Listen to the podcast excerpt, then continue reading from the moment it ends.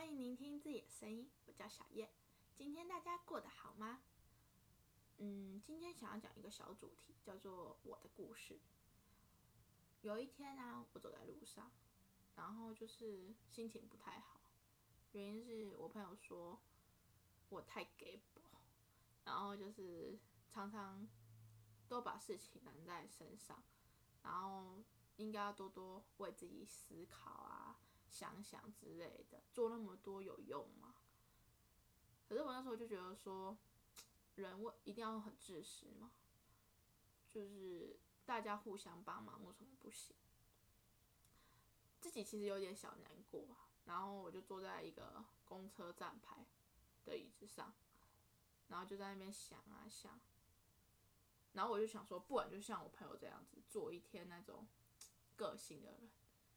然后我那时候要做的时候啊，我就看到两个东西，它也不是东西，它就是一只动物，就两个导盲犬，然后它就在那边帮人类带路这样子。然后我那时候就觉得说，导盲犬都这么无私的去帮助人类，而我是人类，却要在那边计较什么？哦，那时候我超开心的，我就觉得说，哇塞！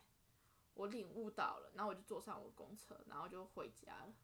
然后我这时候就觉得说，我应该聆听自己的声音，我自己想做什么，其实不用去太逼迫自己。如果你真的想要去帮助别人，那你就去帮助。那如果你想要当哪一种，你想要的那一种人，那你就去当。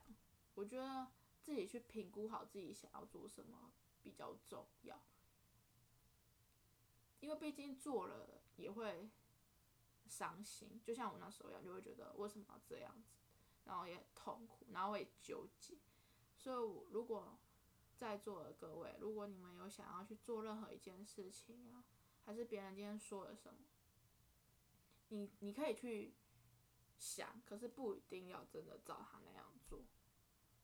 只要不要去危及到别人，我觉得你做什么你 OK 就好